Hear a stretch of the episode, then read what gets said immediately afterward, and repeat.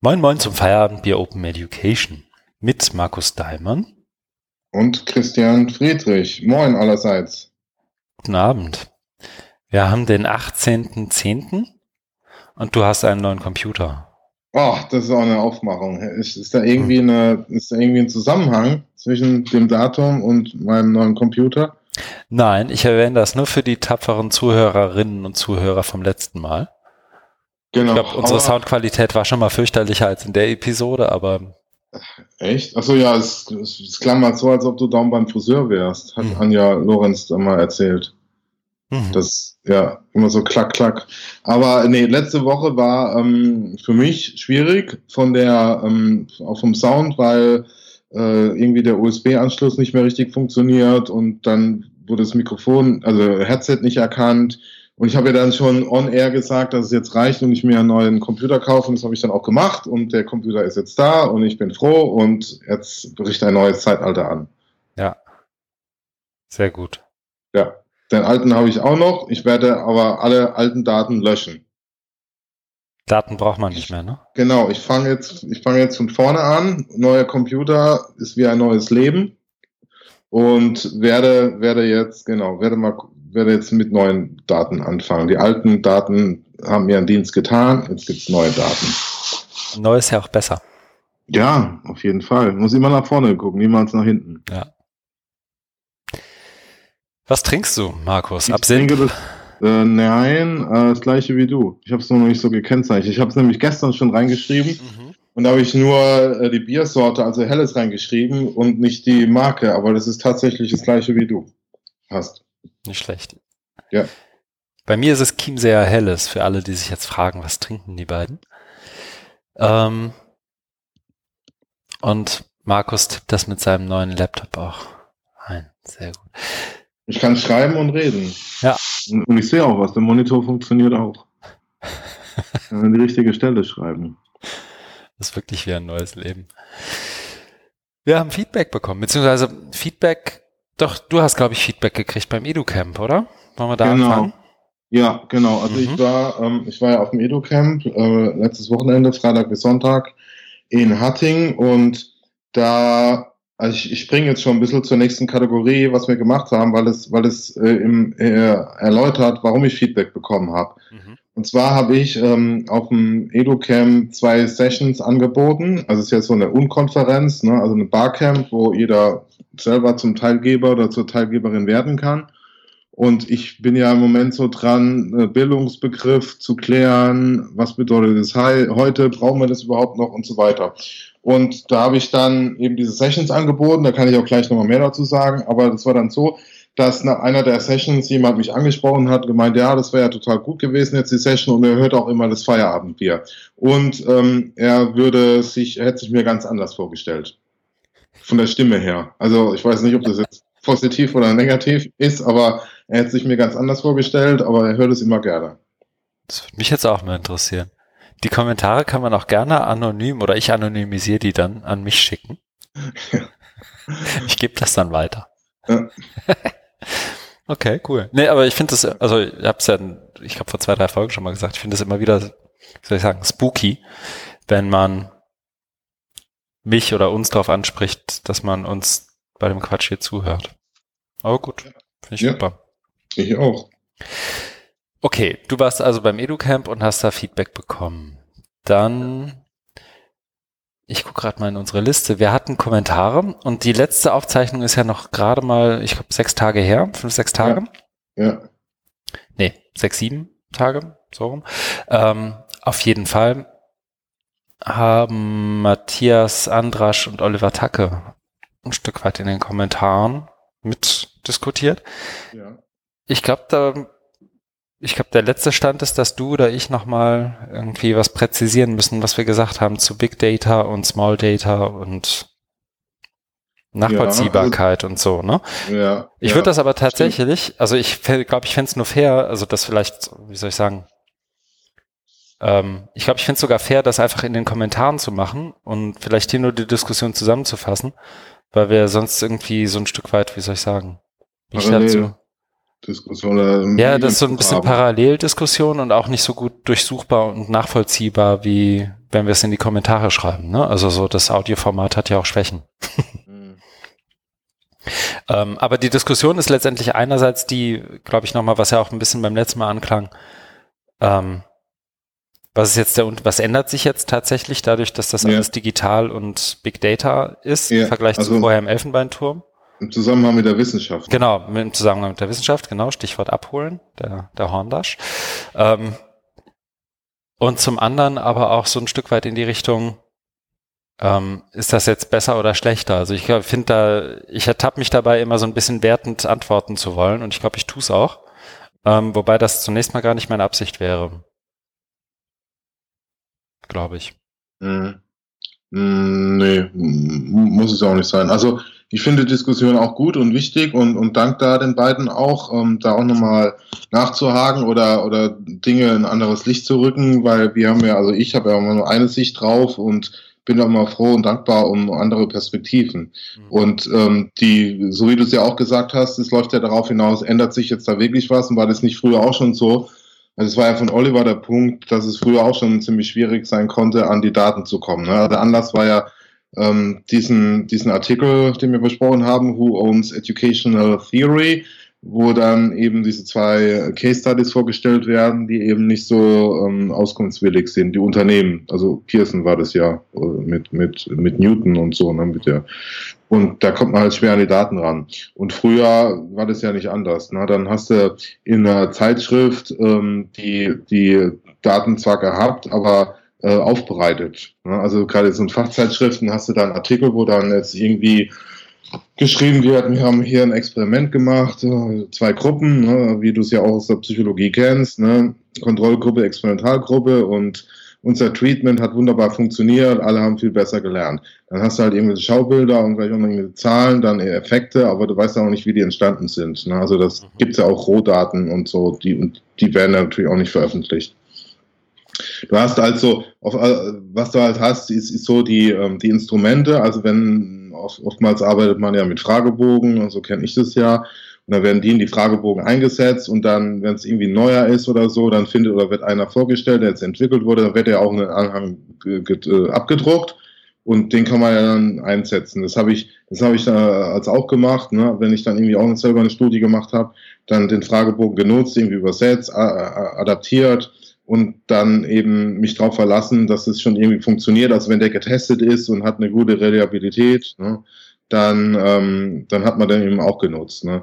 Aber da kam als aus, ich kann mich erinnern, das ist schon ganz viele Jahre her, wo, es, wo damals so diese Multimedia Theory von Richard Mayer aus Kalifornien wahnsinnig gehypt wurde. Ne? Das war damals ein, das war so Anfang der Nullerjahre ein riesen Ding und alle sind so mega drauf abgefahren, weil der halt tausend Studien in seinem Labor in Santa Barbara oder wo das war gemacht hat.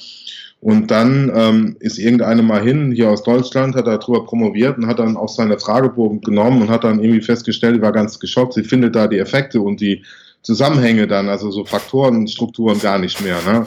Wo ich dann, ne, also ich, und ich, hat, ich war da schon immer so ein bisschen skeptisch, weil mir der Hype also auch so ein bisschen auf den Wecker ging. Ne? Ich war, ist da alles so mit sauberen Dingen durch, äh, losgegangen. Ne? Und da haben wir irgendwie gemerkt, die, die hat da, also ne, die hat die Dinge gar nicht mehr so wiedergefunden. Also die hat ja das gemacht, was Oliver auch so hervorhebt, nämlich dieses äh, diese Replizierung, ne, Reproduzierung und da kam eben was anderes raus. Ne? Also so habe ich das damals mitgekriegt. Das war natürlich nur, nur, nur ein kleiner Teil. Ne? Also es ist ja nicht zu sagen, dass das die ganze Theorie jetzt Schrott ist, aber man hat da schon gemerkt, ähm, dass es da so Brüche geben kann und dass nicht immer so sauber gearbeitet wird, wie es dann in diesen Hochglanz-Journals ähm, zu, zum, zur Schau gestellt wird. Ja, genau. Also aber die Schwierigkeit ist ja, ne, das war, wir hatten damals so, so ein war ich in so einem Forschungsnetzwerk drin und waren alles Doktoranden und dann hatte man eben die Zeit und das Geld. Es war auch immer aufwendig, dann die Studien zu machen. Da ging es ja auch um so E-Learning-Sachen und wer, wer, wer macht denn das schon? Ne? Und deswegen ist ja wahrscheinlich, ist da kaum auch Kritik entstanden, weil die Leute das einfach genommen haben. Also jetzt so so Theorien und auch Fragebogen und haben das einfach eingesetzt. Während sie hat es einmal eingesetzt und auch getestet und dann kam eben raus, da das ist nicht so sauber, wie er immer tut. Ne? Mhm.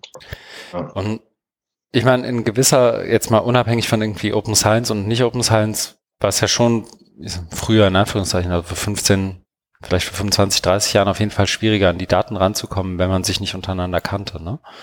Ähm, ja. Und insofern, glaube ich, ist das ja sozusagen der eine Punkt. Der andere Punkt ist, glaube ich, der, dass die Datenmenge einfach auch eine andere ist. Mhm. Also die Art und Weise, die, die Art und Weise der Fragestellung und damit auch die Effektgröße und all solche Sachen sind ja anders. Mhm. Ähm, ich glaube, das, was so die, die, ich fand die Diskussion auch insofern gut, weil es halt nochmal, was mir in letzter Zeit öfter passiert, und ich glaube, da bin ich auch nicht der Einzige, der Open oder digital oder was auch immer es ist, oder in, in, und wenn es H5P ist, sitzt in, in Oliver, also ich glaube ja auch in beiden Fällen irgendwie, also Fälle. Ähm, sowohl bei Oliver als auch Matthias ist das ja durchaus ein, ein Thema. Ähm, die, die Tools oder die Methode hilft halt nochmal selber für, sie, für sich selber, aber auch als Community, glaube ich, zu überdenken, was man denn jetzt tatsächlich eigentlich möchte, wofür man mhm. arbeitet, was man möchte. Mhm. Ne, also ich habe das ja, glaube ich, zur Digitalisierung schon öfter gesagt und auch zu, zu Open. Also Openness als Tool ist ja inzwischen schon fast ein bisschen abgedroschen und Digitalisierung als Tool sowieso. Mhm. Aber es steht halt, also was du machst, steht ja immer für irg irgendetwas. Und die, ich finde gerade diese Begründung von Open für echte Wissenschaft liegt halt wahnsinnig oft stark auf der Hand. Ne? Also so dieses, die, die 3R, also ähm, reproduzieren und, und äh, also will, ja, will mich da gar nicht zu lange mit aufhalten, weil ich ja nun wirklich kein, also mit meinem Bachelor of Science, aber ähm, die, die, die Chance eben auch mit Open das, wofür so was, was so dieses verklärte romantische Ideal von der Wissenschaftler will was rausfinden und dann überprüfen das andere für den in einem Peer-to-Peer -Peer oder in einem Peer-Evaluationsverfahren, dann geben die sich Feedback, dann machen die sich gegenseitig besser. Der eine baut auf mhm. dem, der Arbeit des anderen auf, so Standing on the Shoulders of Giants. So dieses ganze Thema ja. ist ja letztendlich ein Open-Thema. So, wenn man mal von irgendwie so dem, dem berechtigten Punkt von Matthias absieht mit dem, dem CERN und dem ähm, den, dem Collider. Large. Wie heißt er noch? LHC Large, äh, ja. den Collider. Genau. So, wenn, wenn man davon jetzt mal irgendwie absieht, ist das ja, wenn du sozusagen von, von Daten ausgehst oder von einer bestimmten Theorieherleitung oder sowas, je offener das ist, desto besser ja für jeweils Leute, die es entweder auseinandernehmen wollen oder die sich eben darauf berufen wollen. Mhm. Ne, oder das mhm. so in der GitHub-Logik forken wollen oder wie auch immer man es dann nennen mhm. möchte. Und das finde ich halt das eigentlich Spannende an der Diskussion, dass man eigentlich, glaube ich, sogar den, äh, dass man den, den Kommentaren, die wir da jetzt von Matthias, Oliver, dir und mir haben, irgendwie ansieht, dass wir uns, wenn überhaupt, in Nuancen in dem unterscheiden, was wir da eigentlich wollen. Also uns eigentlich in unserer eigenen Blase dazu besprechen, wie wir mhm. jetzt mhm. Wissenschaft irgendwie verstehen und was das ist und mhm. so, mhm. ne? Und wir mhm. uns in 97 Prozent der Fälle zustimmen und die letzten drei Prozent, die fechten wir jetzt gerade hier im Kommentar noch aus, wenn es da überhaupt mhm. drei Prozent gibt. Ja, du meinst, wir müssen ja auch mal andere Perspektiven oder, oder ja. Äh, ja, ich weiß ich gar nicht. Vielleicht nicht. Ich glaube, es wird helfen. Es wird ja immer so, und das, das hatten wir jetzt auch ein paar Mal, das, dieses ganze Open-Ding wird ja ganz oft irgendwie so als dieses, jetzt sage ich es mal bewusst so, dieses Gutmenschentum abgewatscht, ne? Ja, so dieses, ja. ähm, macht ihr das mal in eurer Freizeit, wir hier im echten Leben, wir müssen Probleme lösen. Mhm. Und ich glaube, darin müssen wir einfach besser werden. Und ich bin nicht ganz sicher, ob wir besser darin werden, also in dieser Argumentation und das zu widerlegen und zu sagen, nee, totaler Quatsch. Also, mhm. ne, also man merkt mir jetzt schon an, dass, das, dass mein Argument ja. dann nicht wirklich gut ist, wenn ich mit totaler nee, Quatsch nee. anfange. Aber so, nee, genau. so dieses Argument, das, was ihr eigentlich alle unter Wissenschaft versteht, dafür ist die Voraussetzung open oder das, das Tool dafür ist open oder digital oder mhm. das gleiche gilt für Lehre. So, mhm. ich glaube, das ist so einer dieser Punkte, wo ganz viele ins Schwimmen kommen, weil die Argumentation kann eben nicht sein, Richtig. das macht jetzt die Gesellschaft so, also müssen wir das auch tun. So. Mm, nee, also damit, damit kriegst du auf meinem Flur keinen in der Uni. Mm, Aber so.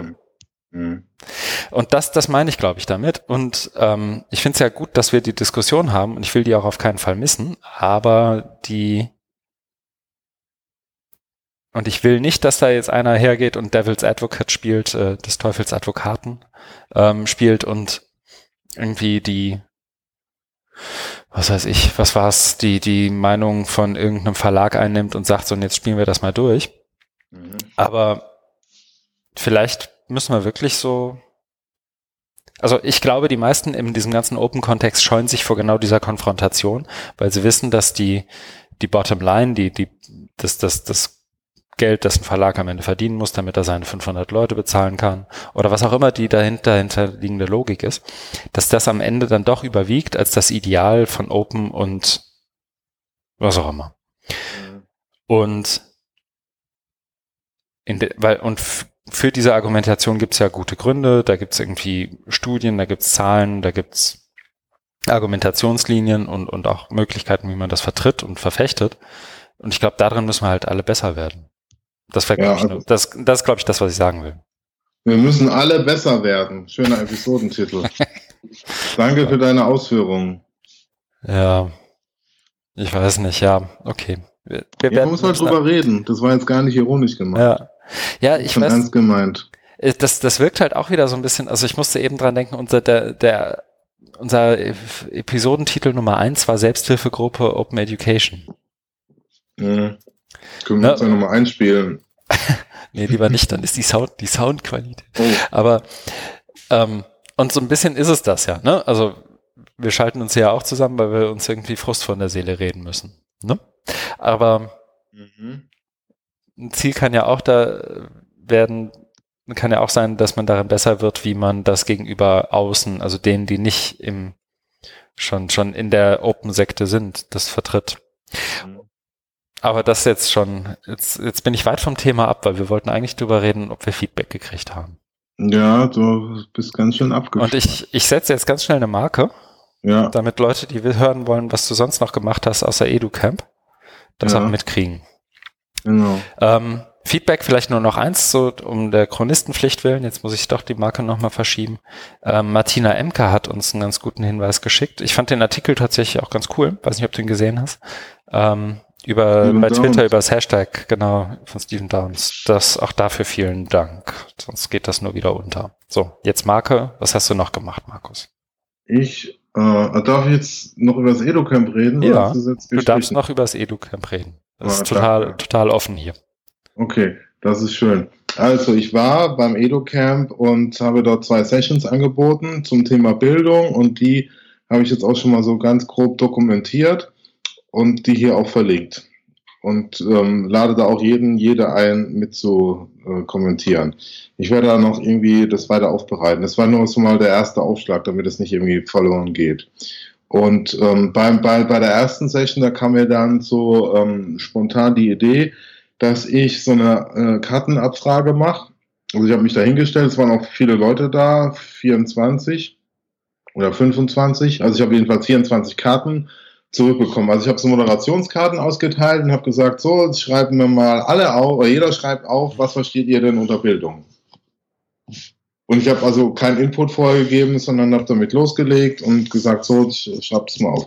Ja, und die dann haben wir halt so, so, so diskutiert, habe ich so meine Vorstellung da äh, reingegeben und habe da gemerkt, dass man da noch mehr drüber diskutieren muss. Also die, die Dreiviertelstunde war irgendwann rum und deswegen habe ich dann am nächsten Tag äh, direkt wieder eine Session angeboten.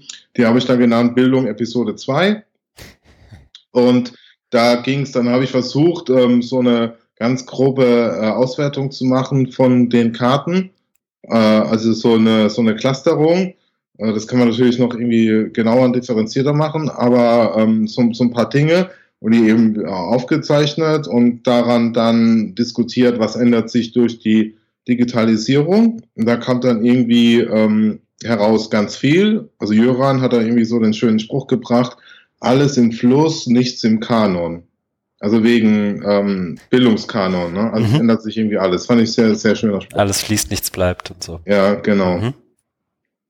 Ja, und dann habe ich noch eine dritte Session angeboten, die war aber eher, also ich habe ja nur zwei hier reingeschrieben, aber ich habe noch eine dritte Session angeboten, die war zum Thema Bier, Bier trinken und dabei Skat spielen. Und also weil ich, ich, ich hatte, ich hatte nämlich irgendwann Lust, äh, Skat zu spielen, also als Abendgestaltungsprogramm. Ja. Und dann kam mir, weil die ja abends auch mal so eine Sessionplanung machen, habe ich gedacht, so, ich suche mir jetzt das Skat. Und ich war wirklich überzeugt davon, dass es irgendwie nicht klappt. Aber es hat geklappt, ne? Also ich habe mich da, da oben hingestellt und gemeint, ja, es gibt jetzt es, keine Angst, ich mache jetzt nichts wieder zur Bildung, ich will einfach Skat spielen und dabei Bier trinken, wer macht mit? Und dann haben sich Leute gemeldet und ich habe dann blöderweise ähm, verloren. Nicht, das auch, aber ähm, nicht ähm, da nicht einkalkuliert, dass man zum Skat-Spielen auch Skatkarten braucht. Und dann kam eben die Session. Also ah, der Bildungswissenschaftler in dir. Ne? Genau. Ja. Äh, weil ich, ich, ich habe dann erst noch so ein kleines Wellness-Programm gemacht dort in der Anlage. Ne, da gibt's auch so eine schöne Wellness-Sauna-Anlage, die habe ich dann genutzt mhm. und mich da so ein bisschen entspannt. Und dann bin ich eben so zehn Minuten, bevor wir loslegen wollten, dahin und dann ist mir irgendwie eingefallen, ich brauche noch Karten. Und dann haben wir, dann hatte ich das Glück, dass in der Kneipe, wo wir dann waren, äh, dass da Leute Karten haben liegen lassen. Es waren allerdings nicht die französischen Karten, die wir alle gewohnt sind, sondern so ein altdeutsches Blatt mit Schellen, Eichel und, und so weiter. Und da haben wir damit gespielt. Es war, war, war Herausforderung, aber ich, wir sind dann doch ganz gut reingekommen. Konnten denn eigentlich alle Skat spielen, die da waren? Also, ja, also ja, die, die, wir waren dann zu viert. Du brauchst ja mindestens drei Spieler. Da waren wir zu viert, hat so immer einer ausgesetzt, mhm. der gegeben hat. Und wir haben astrein gespielt. Hat riesen okay. Spaß gemacht. Ne? Die konnten, konnten, konnten alle spielen, haben ein paar schöne Spiele gemacht. Haben dann so, äh, Bierlachs heißt es ja im Fachjargon. Also wer zuerst 500 Punkte hat, hat verloren. Also man, ne, wenn du, wenn du ähm, gewinnst, dann kriegen die zwei anderen das als aufgeschrieben und, ne, okay. und ja, und ich habe da verloren, weil ich der Erste war. Da waren halt so ein paar Grand, Grand dabei und dann haben die dann, ja, mich runtergezogen. So. Bier, Bierlachs, weil du dann die Runde zahlst, oder warum? Ja, irgendwie ist es halt so der Name, ich weiß nicht, wo das herkommt. Ich habe es früher halt gespielt. Und da gibt's ja noch so, so Sonderspiele wie Bock und Ramsch, aber das wollten die, die zwei anderen nicht und dann wir dagegen, dagegen entschieden. Da kommt ja jetzt auch noch mal ein bisschen Stimmung rein. Also wenn beim, beim Reizen keiner was hat, dann haben wir halt neu gegeben, sonst spielt man ja den sogenannten Tischramsch, ne, wo du also die zwei liegen lässt und dann so wenig wie möglich Stiche machen. Ne? Das ist ja immer ganz witzig. Ich habe es noch nie gespielt und ich kenne auch kein bisschen davon. Ich weiß nur irgendwie, man, man kann stechen oder so, ne? Das ist das ja, was anderes. Ja, also ich glaube, da müssen wir eine eigene Folge machen. Ich habe äh, und ich habe ich habe dann extra auch ähm, äh, dazu geschrieben, die Session beschreiben. Ich will kein Skat erklären. Mhm. Grundvoraussetzung ist, man muss Skat spielen können. Und das hat funktioniert. Die konnten, das, das waren auch so in, äh, in meinem Alter Leute, mhm. jünger konnten astreinen Skat spielen. Ich glaube, das ist nicht mal nur eine Alters, also ich glaube, Alter, da gibt's schon, wie soll ich sagen, eine Korrelation. Aber ich kenne auch, glaube ich, genug Leute, die irgendwie mit mir angefangen haben zu studieren und die sind dann ja irgendwie, wie alt sind die jetzt? Keine 30, 25, 30. So. Ähm, da konnten auch ein Großteil Skat spielen. Ich habe es noch nie gespielt. Ich habe nie irgendwie. Ich habe so vom Opa gelernt, dann mit den Eltern gespielt, habe auch jetzt schon Jahre nicht mehr gespielt, aber weil am, am ersten Abend war da auch so ein Spieleabend und ähm, da habe ich aber nicht so lange durchgehalten. Da habe ich mit ein paar Leuten Bier getrunken, bin dann relativ früh ins Bett und am zweiten Abend habe ich gedacht, so, ich will jetzt Gas spielen. Mhm. Und dann, dann musste, ne, dann machst du halt eine Session dazu. Mhm. Und die ging natürlich dann länger. Also wir haben dann, was, was weiß ich, anderthalb Stunden, zwei Stunden schon, schon gezockt. Okay, cool. Ja, ja. Naja, und ich halte mich hier mit Skat auf, ähm, wobei ich dir doch eigentlich sagen wollte, dass ich das ganz spannend finde, was ihr da zur Bildung gemacht habt. Ja, genau. Also das ist schon mal so mein Aufschlag, einfach ähm, äh, Diskussionen führen, die so ein bisschen dokumentieren. Ich habe das ja beim HFD gemacht. Ich mhm. bin ja ähm, nächste Woche, ist es nächste Woche? Ja, also, also nicht diesen Freitag, sondern nächsten Freitag bei Gabi Reimann an der Uni Hamburg im Forschungskolloquium, da geht es ja auch zu dem Thema. Mhm. Das heißt, da habe ich dann so verschiedene Zugänge eben oder verschiedene Publikums, Publika, verschiedene Bühnen, die man, ne, die man da nutzt. Ne. Genau, und dann war noch ein bisschen, äh, um das jetzt abzuschließen, was wir gemacht haben, noch ein bisschen Vorbereitung OER Festival. Das kommt ja auch bald und dann müssen wir jetzt ran irgendwie Programm planen. Okay. Das wäre zu meiner Seite. Cool. Bei mir geht's schneller. Ich äh, habe ganz normal gearbeitet, war mal wieder mit Virtually Connecting beschäftigt, ähm, ich glaube sogar Freitagabend. Ähm, da war jetzt die Open Education Conference in Anaheim um die Ecke von Disneyland. Mhm. Ähm,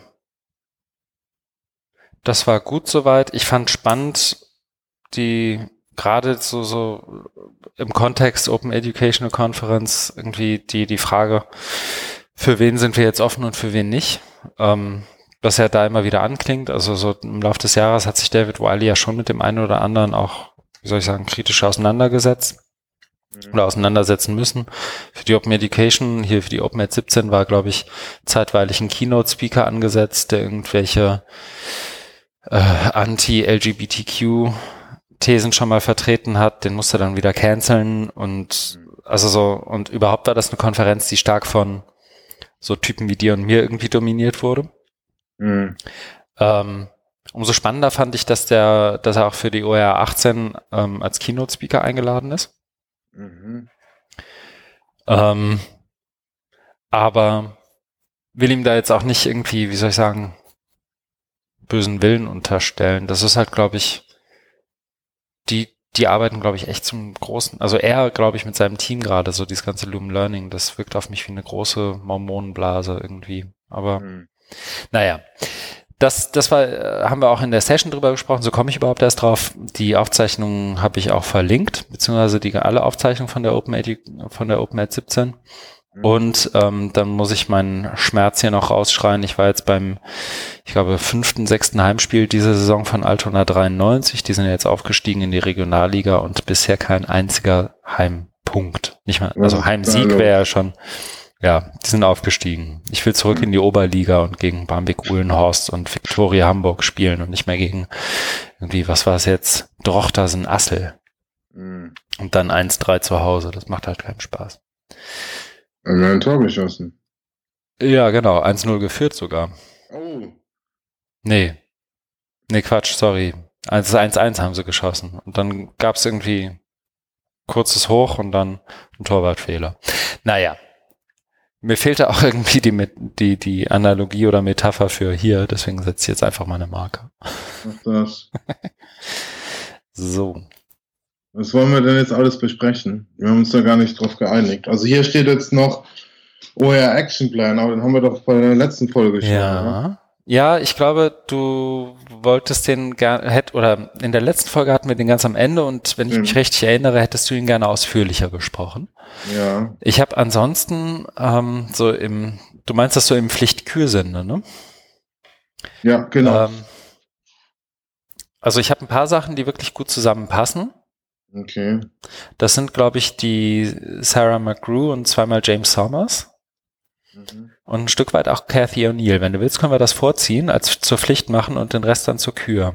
Ja, also ich würde, ähm, ich muss mich da auch ein Stück weit entschuldigen, weil äh, was ich, was mir da vorschwebt in dem OR Action Plan, ich habe das jetzt gar nicht mehr so auf dem Schirm gehabt, deswegen so, so viel kann ich ja jetzt gar nicht sagen. Aber was ich gerne machen würde, wäre eben das nochmal, das habe ich ja in der letzten Folge nur so angeteasert, nochmal mit dem äh, der Paris Declaration von 2012 abgleichen.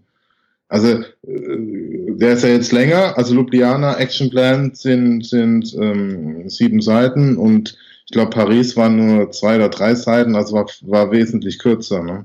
Und da wäre halt mal interessant zu gucken, was sich da geändert hat. Äh, das ist ja auch ein Thema, was wir äh, beim OER Festival in Berlin mhm. besprechen wollen. Ja. Was hältst du davon, wenn wir das für die nächste Folge machen und jeder, der uns jetzt noch zuhört, sich daran auch gerne beteiligen kann? Ja, genau. Schickt uns ähm, ich würde Meinungen. Dann müssen wir das aber gleich mal in die, nee, die Agenda für eine nächste Folge setzen. Also, dass wir das machen, sonst vergesse ich das wieder. Ich würde sogar, glaube ich, ich bin ein bisschen beschäftigt, also diese Woche, so wie du, glaube ich, auch ziemlich beschäftigt, aber was ich machen würde, ist ein, gleich noch ein Pad einrichten, mhm. in dem wir das zusammentragen können, dass uns das nicht geschickt wird, sondern dass das einfach, äh, wer möchte, gerne in das Pad geschrieben wird und wir in diesem Pad arbeiten, wenn wir das, die Sendung vorbereiten. Macht das Sinn? Ja. Dann mache ich mir jetzt hier einfach nur eine Notiz, Pad-Vergleich Paris und Jubiliana. Ja, eigentlich könnten wir ja alle nehmen, also die anderen auch noch dann von Cape Town und ähm, so die erste da. Aber vielleicht ja, oder die, wieder in zwei. Vielleicht also. ist das hier, also ich finde die Idee, zwei zu nehmen, macht es überschaubar irgendwie, ne? Also ja, ja. die, die Kapstadt und die ähm, was, was Philipp uns jetzt geschickt hatte, das ist ja. Cape Town plus 10. Mhm, genau. Das kann man ja auch nochmal machen. Ja, aber, aber das ist ja schon ein anderer Schnack, ne? Ja, eben genau. Deswegen äh, ist es gut, nur mit den zwei zu machen, weil es ja der gleiche äh, ja. Sender ist, ne? UNESCO. Eben. Dann, also ja, tatsächlich dicker Aufruf, viel mehr Einladung eigentlich an alle, die da irgendwie mitmachen wollen. Wir verlinken die da irgendwie. Ja. Vielleicht ist das sogar ein Fall irgendwie für Hypothesis, äh, habe ich gerade aber irgendwie nicht den Kopf für mir. Mhm. Ähm, denken wir nochmal drüber nach. Aber es gibt auf jeden Fall ein Pad und in dem Pad gucken wir dann, wie wir weitermachen. Sehr gut. Cool. Ja. Also ganz schnelle Marke und. Hm. Dann können wir ja den Artikel besprechen, The Challenge That's Bigger Than Fake News, weil ja. den habe ich gelesen. Sehr gut. Es, ich sage mal kurz, wo er ist und wie man ihn findet. Also Titel hast du ja schon gesagt, The Challenge, uh, Challenge That's Bigger Than Fake News. Das ist, ich habe ihn im Flieger gelesen und ich glaube, er ist schon, ah, da ist es, aus Herbst 2017. Ähm, von der AFT, Union for Professionals, American Federation of Teachers. Mhm. Ähm, Untertitel Civic Reasoning in the Social Media Environment von Sarah McGrew, Teresa Ortega, Joel Breakstone und Sam Weinberg. Ähm, ich fange vielleicht mal ganz kurz an, aber grätsch mich gerne ja. ab. Ja, ich habe dann so einen, einen Kritikpunkt, ja. den ich gerne einbringen würde und deine Meinung dazu hören wollte. Aber fang du erstmal an. Okay. Ähm, letztendlich beschreiben sie, wie sie Schülerinnen und Schülern und ich glaube auch so, so College Freshmen, ne? also so erst zweit ähm, Jahrgängen aus dem, aus dem College, ähm, verschiedene Webseiten, Artikel, Facebook-Posts und was weiß ich alles vorlegen und die dann analysieren lassen, ob das echte News sind oder nicht ähm, beziehungsweise ob das nicht nur echte News sind, sondern ob das, ob die Meldungen stimmen, ob die ähm, Absender vertrauenswürdig sind ähm, und so weiter und so weiter. Und die vielleicht nicht ganz überraschende, weil ich es auch selber oft schwierig finde, aber zumindest ähm, hier in dem Artikel gemachte ähm, oder dass das dargestellte Fazit ist, dass sowohl auf der Ebene ähm, Identifying who's behind the information presented, also Absender, Evaluating the evidence presented, also stimmen die Fakten da überhaupt, und drittens Investigating what other sources say, also was ist das in, in line mit dem, was ich sonst irgendwie online finde. Diese drei Tests sind halt Tests, an denen die meisten irgendwie scheitern. Und da gibt es irgendwie noch ein paar Zahlen zu, müssen wir gar nicht so im Detail eingehen. Ähm, ich fand ihn auch deswegen gar nicht so spannend, weil das ist ja was, was wir schon öfter irgendwie gehört haben und was ja so gerade im Laufe des letzten Jahres, so, Jahres sowohl irgendwie auf einer politischen Bühne als auch auf anderen Bühnen irgendwie, so proklamiert wurde, sondern ich fand viel spannender die Strategien, die ähm, genutzt werden von zum Beispiel Fact-Checkers, also den Rechercheuren, mhm. Redakteuren und so weiter, die ähm, irgendwo in der, in der Medienindustrie, bei ähm, Verlagen, Zeitschriften, bei Podcasts, die mhm. gut produziert werden, ähm, sind und da arbeiten und wie die arbeiten. Ähm, einfach vor dem Hintergrund, weil die auch festgestellt haben, dass selbst wenn sie ihren Studis so, so Fact-Checking-Lists irgendwie vor die Nase legen, hier so Crap Detection Model und all diese Sachen, mhm. ähm, die wir jetzt auch ein paar Mal hatten, so gerade in den, wenn es um die Artikel von Mike Caulfield geht, dass die eben nicht wirklich helfen, weil die Webseiten inzwischen, wenn sie Fake News vertreiben, ähm, Fake News jetzt hier wirklich sozusagen in Anführungszeichen, weil das kann ja viel bedeuten, ähm, dass die Webseiten inzwischen gut gemacht sind, dass die inzwischen wirklich so aussehen wie irgendwelche Institute, die haben eine .org oder .com, also eine, eine gute Top-Level-Domain, ähm, die so vor vier, fünf Jahren noch als wahnsinnig vertrauenswürdig eingestuft worden wäre. All solche Sachen. Mhm. Und die Strategien, die da besprochen werden, ist Teach Students to Read Laterally. Das heißt, mhm. ähm, lest nicht einfach den einzelnen Artikel als Silo und tut so, als sei das ein geschlossenes Ding, sondern benutzt das Web so, wie man das Web benutzt. Sprich, guck nochmal, ob du ein bestimmtes bestimmtes Mysterium aus diesem Artikel woanders bestätigen kannst. Guck nochmal, ob das in, in einer Linie ist mit dem, was du in anderen ähm, Nachrichten Outlets findest. Guck nochmal nach, ob das irgendwie mit dem Wikipedia-Artikel und den Fakten da irgendwie übereinstimmt. Mhm. Ne? Also so verschiedene Quellen zusammensuchen und das, um zu schauen, wo die überlappen. Ähm, das zweite ist, klick nicht direkt auf das zweite Google-Ergebnis nach der Werbung, wenn du die Werbung überhaupt als solche identifizierst, sondern guck wirklich auch mal die, die Suchergebnisse durch und die, die Ergebnisse durch und geh ruhig mal auf die zweite und dritte Seite bei Google, wenn du Google benutzt. Mhm. Und das andere ist, ähm, mit Wikipedia zu arbeiten, weil Wikipedia eben in, auf vielen Ebenen vieles schon recht gut macht, gerade wenn es darum geht, Fakten von Fiktion irgendwie zu trennen. Das gibt ja immer mal wieder die, die Episoden, dass Leute irgendwie, irgendwie für vier, fünf, sechs Stunden für, bei Wikipedia für tot erklärt werden oder irgendwie so eine Nummer. Ja, ja, ja. Aber dass die, die Art und Weise, wie Wikipedia es schafft, mehr oder weniger akkurate Fakten online zu stellen, schon relativ unerreicht ist bei vielen anderen Medien. Mhm. Und da öfter auch mal reinzuschauen. Also so das, das Beispiel Tree Octopus wird da wieder genannt, was ich irgendwie genau. also, finde ich, finde ich witzig, muss jetzt auch nicht sein. Den Kritikpunkt, was ich beim Lesen hatte, um mal vielleicht, aber ich glaube nicht, dass das das ist, was du haben wirst, war, dass sie das teilweise ausgedruckt gemacht haben. Also dass sie zum Beispiel ähm, so ein Facebook-Post. Ja. Genau, mit Paper Pencil. Und also in verschiedenen, was ich gut finde, ist, sie haben es in verschiedenen Methoden irgendwie erfragt, ist das richtig? Und die Studis haben sich dann irgendwie damit irgendwie beschäftigt. Aber ich finde irgendwie die, die Art und Weise, einen Facebook-Post als Screenshot irgendwie auszudrucken und jemanden vorzulegen und der muss dann irgendwie ankreuzen, ob das wahr oder falsch ist, wird irgendwie der Sache nicht ganz gerecht, weil das irgendwie mit dem Leben nichts zu tun hat. Und mhm. ich finde zum Beispiel, was ich ganz oft mache, einfach nur, weil es mich interessiert, wenn du so, so eine Nachricht findest, die irgendwie totaler Blödsinn ist oder irgendwie aus, aus dem rechten, vom rechten Rand kommt oder was auch immer.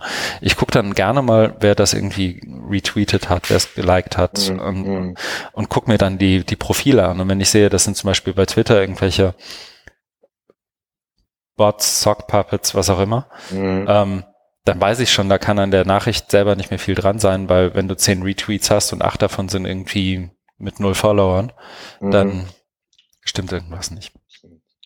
Das ist sozusagen mein einziger Kritikpunkt, was ähm, sozusagen die, die, wie soll ich sagen, die experimentelle Methode angeht. Aber abgesehen davon fand ich das zumindest ganz interessant, weil's, weil diese drei Lehren glaube ich, gute erste Ratschläge sind, wenn es darum geht, wie man online mit Nachrichten umgeht. Mhm. Ja, äh, stimme ich zu. Also ich fand diesen ähm, Teil der Empfehlungen mit den Strategien äh, fand ich auch gut. Der Anfang, ja, hat man hat man schon gehört und ist jetzt ist jetzt nichts Neues. Meine Kritik, um da gleich mal zum Punkt, mhm. zum Punkt zu kommen, ist, dass die ähm, sich ja, wenn ich es richtig in Erinnerung habe, aber ich hoffe, dass es so ist, dass sie sich ja ähm, negativ über diese Checklisten äußern. Also dass es irgendwie so Checklisten gibt, was du machen sollst, um eben ähm, die Authentizität und den Wahrheitsgehalt von Internetquellen zu erfassen. Und dann sagen sie ja irgendwie, dass man bestimmte Dinge nicht mit Checklisten machen kann. Das fand ich halt irgendwie nicht so überzeugend.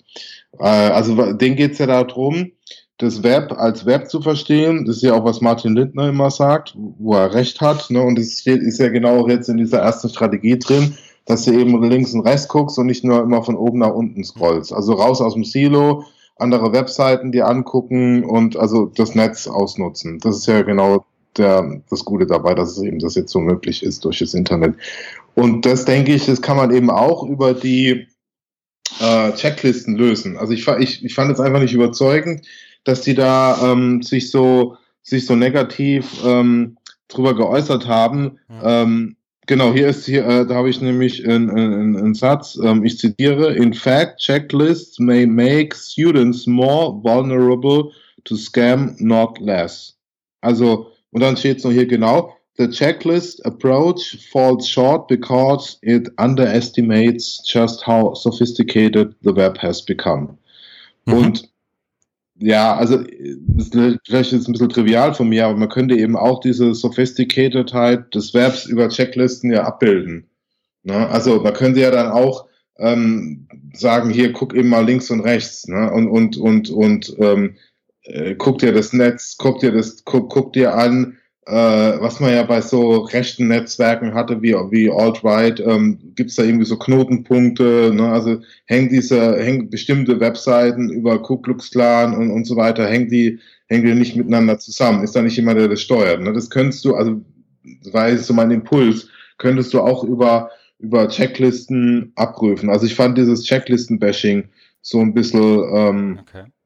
übertrieben, aber die schreiben ja hier auch mit diesem ähm, Checklist May Make, also Köln, also die haben sich natürlich da auch ein bisschen zurückgenommen und, und da, weil das wäre ja wirklich eine, eine unhaltbare Behauptung zu sagen, Checklisten machen, machen es alles noch schlimmer oder es garantiert, dass es schlimmer wird. Soweit haben sie sich dann doch nicht versteift in der Behauptung, sondern haben das so, ja. ja. Das war, das ist, das ist so meine Kritik, weil ich fand es ein bisschen übertrieben. Okay.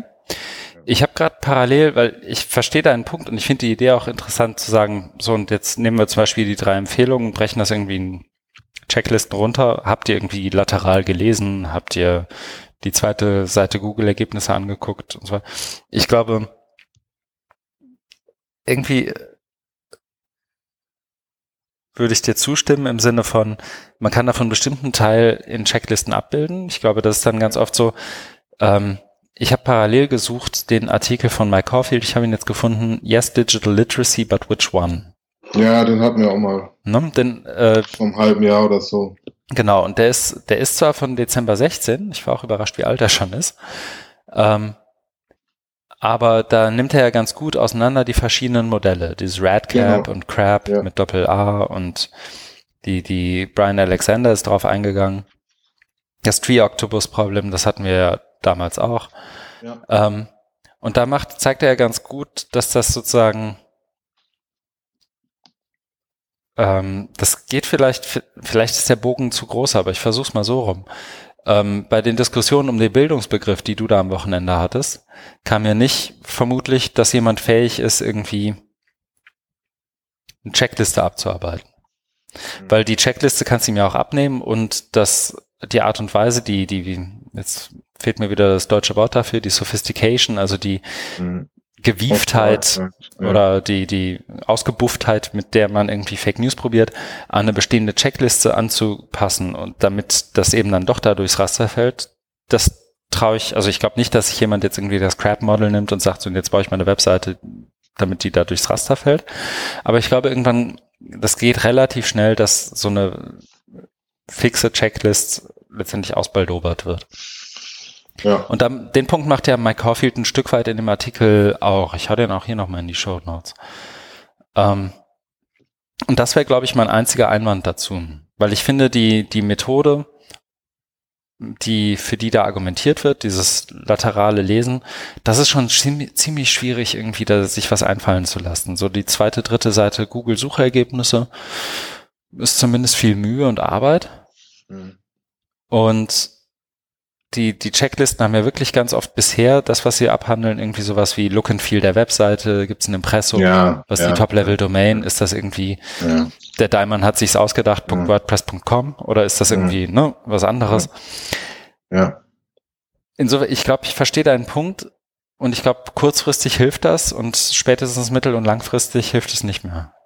Ja, was ich damit ja nicht sagen will, dass ähm, Checklisten beliebig einsetzbar sind. Die haben natürlich auch ihre Begrenztheit, um das jetzt mal so ein bisschen zu präzisieren. Mhm. Mir ging das, ähm, also mir ging das eher darum, dieses ähm, zu entkräften oder zu dem widersprechen, dass die ähm, mehr Schaden als Nutzen, wenn man das mal ein bisschen überspitzt formuliert, ah, okay. mehr Schaden als Nutzen bei den, bei den Studenten. Also das ist ja, ich glaube, das ist in dem Text an anderer Stelle auch nochmal so, also es ist so eine Logik, ähm, dass du einen bestimmten Muskel trainierst. Also du willst, willst irgendwie fit werden, gehst ins Fitnessstudio oder dich tra oder trainieren, willst gut aussehen und trainierst eben nur Bizeps und alles andere nicht. Dann hast du halt einen riesen Bizeps nach mhm.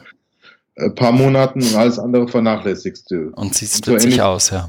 Und, und siehst witzig aus. Und so ähnlich ist da auch. Oder, oder auch wenn, wenn man so einen Schwachsinn hat wie Gehirnshopping mhm. oder so, also das Gehirn trainieren, was ja mhm. so ist irgendwie auch nicht so. Oder, also du kannst natürlich über, was weiß ich, Kreuzworträtsel oder so Duko, kannst ja dann bestimmte Fähigkeiten trainieren, aber andere daneben nicht. Und ich glaube, so in die, in die Richtung geht es, ähm, geht es auch mit dem Checklisten-Argument und dass sie das halt ein bisschen übertreiben, wenn sie dann sagen, da werden, also wird mehr Schaden als Nutzen erzeugt, weil du das dann übertrainierst, weil du praktisch dann so eine Checklistenfixierung hast. Mhm.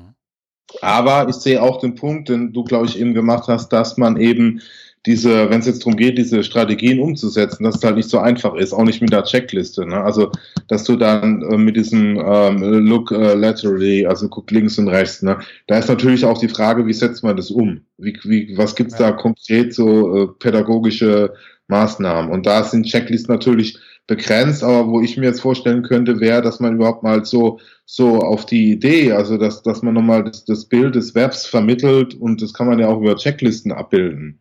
Also die konkrete Strategie nicht, sondern, sondern einfach nur so, dass es da eben so, so ein Netz gibt und auch im Netz, im Internet gibt es ja verschiedene Netze und die werden irgendwie gesteuert durch Bots und so weiter und da kann man manipulieren und das wirkt sich auch wieder auf Google aus. Ne? Mhm. Das kannst du ja bestimmt auch wie, also einfach so als, als Info auch. Und dann, wie du es konkret machst, ist, das ist ja dann, was über die Checkliste hinausgeht, denke ich. Ja. Also war, was mich am meisten gestört hat, ist wirklich so, dass man der, dass man der Checkliste so den schwarzen Peter in die Schuhe schieben will. Ja, ich glaube, das, das Einzige, wo ich verstehe, dass man den schwarzen Peter zuschiebt, ist, aber das ist dann eher, ein, das ist kein Problem der Checkliste selbst, sondern das ist ein Problem der Art und Weise, wie man sie präsentiert. Wenn sich einer hinstellt und vor 30 Schülerinnen und Schülern sagt, pass auf, ihr müsst nur dieses hier, folgt dem Crap Detection Model. Wenn ihr das mhm. macht, ist alles cool. Mhm. So, dass, dass die Checkliste letztendlich für was missbraucht wird, was sie per se nicht leisten kann und auch nie konnte.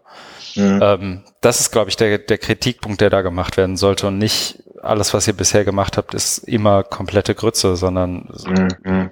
so. Also dieses mal ganz platt gesagt, wenn ich irgendwie bei dem Crab-Model schon merke, dass irgendwie die Hälfte der Punkte nicht erfüllt sind, dann brauche ich auch nicht mehr lateral lesen, dann mache ich einfach den Tab zu. Mhm. Ne? Es ist ja halt eine Hürde so, mhm. im, in der, so, dass das mein Lieblingskonzept in der Psychologievorlesung erstes Semester war, glaube ich, das Swiss Cheese Model. So, so ein, so ein mhm. bescheuerter, mhm. kennst du das? Nein. Es ist so ein bescheuertes Psychologen Human Factors Model. Also so ein, so eine Idee von wegen, wir haben verschiedene Fehlertore und wenn wir das wie beim Schweizer Käse verschiedene Scheiben hintereinander legen, dann sind die Löcher immer woanders und ein Lichtstrahl kann nie durch alle Scheiben gleichzeitig durch, wenn du nur genug Scheiben Käse hast. Auch wenn da Löcher drin sind.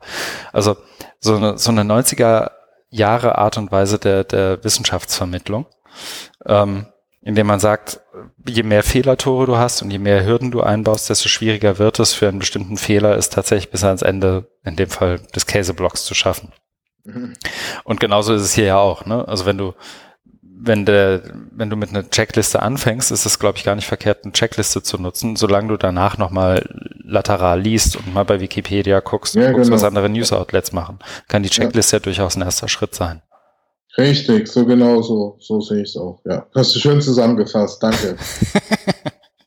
ja, ich habe tatsächlich vorm geistigen Auge diese leicht verpixelte Swiss Cheese Model Abbildung. Mal gucken, ob ich die irgendwo finde. Das ist wirklich, ich weiß nicht, ich saß in der Vorlesung und dachte mir, das ist jetzt Uni? Dann wollte mich doch verarschen. Warte, ich gucke mal, ob ich es finde. Human Factors wahrscheinlich dazu. Oder Human Error, ja. Ja. Es gibt einen Wikipedia-Eintrag dazu sogar. Warte, ich hau den mal hier rein. Okay. Ganz fürchterlich. Hm. Guck mal auf den Link, wenn du gerade noch willst. Mhm. Also Human Factors ist ja sowas, wir untersuchen jetzt, wie konnte es zu, keine Ahnung, Tschernobyl kommen. Ne? So eine Verkettung von menschlichen Fehlern und wie können wir die vermeiden. Mm, da geht es letztendlich. Mm, ja, mm, ganz. Okay. Ja. The model was originally propounded by Dante Orlandella und James T. Reason, University of Manchester. Ja. 1990. Cumulative Act Effect, okay. Hat widespread Acceptance erhalten. Ja, ja, das ist so, die, die Profs in Lüneburg, die, die haben das wirklich in jeder Vorlesung mit in ihre, in ihre PowerPoint-Slides gehauen. Und okay. man muss das dann auch irgendwie können, was auch immer es ja. da zu können gibt. Ja, wissen, dass es das gibt. Ja, ja. Und ich glaube, mentales Modell ist da wahrscheinlich irgendwie das Zauberwort. Dafür hilft es ja dann auch irgendwie, weil es halt schön verdeutlicht, je mehr Prüfstellen du hast, desto einfacher wird es, Fehler zu vermeiden. Ja. Mhm. Kapitelmarke? Ja, von meiner Seite gerne. Dann kommen wir zum nächsten Artikel, mhm. den ich auch gelesen habe, mhm. allerdings nicht ganz, weil der ist ja schon etwas länger. Mhm. Also nicht länger her, sondern vom Umfang her. Äh, nichtsdestotrotz fand ich den spannend, aber irgendwann, also ich weiß, ich weiß nicht, wie es dir geht, aber bei so äh, Magazinen wie jetzt The Atlantic oder New Yorker, ähm, irgendwann, ähm, also kommt, die kommen ja irgendwie vom, Entschuldigung, vom Hundertsten ins Tausendste. Mhm. Und dann äh, irgendwann verliere ich so das Interesse oder weiß dann gar nicht mehr so, was also das mhm. also, weiß schon, um was warum, es geht. Warum aber, steht das jetzt da, ne? Ja, aber es sind dann zu viele Seitenäste. Da waren schon ein paar äh, interessante Sachen drin, aber insgesamt war er mir da doch zu lang. Aber wir können gerne jetzt nochmal ähm, in die, damit die geschätzten Hörerinnen und Hörer auch abgeholt werden, was es da geht. Ich muss nämlich mal einen Schluck trinken. Ich, ich gebe mal, geb mal mein Bestes. Hab, ja. ja, gute Besserung. so, jetzt muss ich tatsächlich gucken. Ich glaube, ich bin im Tab verrutscht. Da, ich muss einmal klicken. So, der Artikel heißt The Coming Software Apocalypse, ist vom 26. September von James Somers. Ich glaube, so spricht man ihn aus. Äh, der uns gleich im nächsten Artikel auch nochmal begegnen wird. Und zwar geht es um, ich führe es mal ganz breit ein, die Grundvorstellung, dass es da draußen, also in der Welt, immer mehr Code gibt und dieser Code von Menschen geschrieben wird und er dadurch, Stichwort Swiss Cheese Model, immer auch ähm, fehlerbehaftet ist. Mhm. Ne? Also so, er, ich glaube, er leitet ein, wenn ich es noch richtig im Kopf habe, mit der dieser Grundhaltung, ähm, der Kunde möchte es schnell haben und könnte nicht und der Software-Engineer würde es am liebsten noch drei Wochen behalten und den Code irgendwie elegant und wasserdicht schreiben und dann wird irgendwann wird halt geschippt, sagt man ja, glaube ich, und dann zahlt jemand eine Rechnung und dann liegt der Code da rum und wird erst wieder angefasst in dem Moment, wo jemand wieder Geld in die Hand nimmt und andere dafür bezahlt, den zu reviewen. Ja, nee, aber der, der Einstieg war doch über dieses 911. Ja, genau. Das, das Style äh, fail, fail, failure. Genau. Und die, also das vielleicht nur so um diese, diese Grund, wie soll ich sagen, das, das Grundkonzept irgendwie kurz ein. Es wird ja immer mehr Code geben, also es wird ja ständig neuer Code geschrieben und ganz selten wird er, oder er wird nicht so häufig reviewed, wie er geschrieben wird. Ja, genau. So, und dieses 911-Problem, mit dem eingeführt wird, ist letztendlich eins, dass in, wo war es, Washington State im, am 10. April 2014 irgendwie ganz viele Leute versucht haben, 911, also unsere 110 anzurufen oder 112, deshalb glaube ich in den USA beides das gleiche. Ähm, also die Notruf-Hotline anzurufen und nicht durchgekommen sind und nicht verstanden haben, warum nicht und der Anbieter es auch erst nach sechs, sieben, acht Stunden gemerkt hat. Und das lag daran, dass irgendwie ähm, 911 irgendwie Anrufe auf einem zentralen Server landen und der die dann wiederum dezentral verteilt, damit möglichst immer wer rangeht und nicht irgendwo ein Besetzzeichen kommt. Ja. Und jetzt musste man wohl, als man diesen Server installiert hat, irgendwann eine Maximalanzahl der gepatchten, ähm, der, der weiter gepatchten Nummern angeben und äh, die haben die irgendwie auf eine damals unvorstellbar hohe Zahl gelegt, irgendwie eineinhalb Millionen oder irgendwie sowas. Und in der Annahme, dass diese Zahl der Anrufe nie erreicht werden würde, was sie aber natürlich irgendwann wurde, sprich, das System hat sich selber irgendwie ähm, mehr oder weniger ein Bein gestellt, mal ganz umgangssprachlich gesagt, und es wurden keine Anrufe mehr weiter. Und es gab keinen ähm, Warnhinweis, dass es eben genau. jetzt gerade passiert ist. Deswegen haben haben die äh, Dispatcher oder wo die da arbeiten gar nicht gemerkt, dass da Leute nicht durchkommen. Die dachten einfach, war, sie haben einen ruhigen Abend, ja. Ja, da war ja ein Fall, wo irgendwie eine Frau drei, vier Mal angerufen hat, weil ihr im Haus eingebrochen wurde und dann die mit dem Küchenmesser den Einbrecher verjagt hat. Geile Vorstellung ist, ja. ja. Ähm, ja, und das, dieses Beispiel wird nur gebracht, um den Punkt zu machen, dass es da draußen ganz viel Code gibt der aber ähm, in seinen Bedingungen, die an ihn gestellt werden, zwar klar ist, in der Umsetzung dieser Bedingungen aber immer wieder Fehler passieren. Also die Bedingung hier war ja zum Beispiel, leite für immer Calls weiter ähm, an die und die Zentren, damit die immer rangehen. Ne? Also letztendlich war die, die Anforderung hier dran, du bist jetzt ein Server, wenn bei dir ein Anruf eingeht, dann leitest du ihn möglichst schnell an eine freie Stelle innerhalb deines Netzwerks weiter. So, mhm. Viel mehr ist das ja nicht.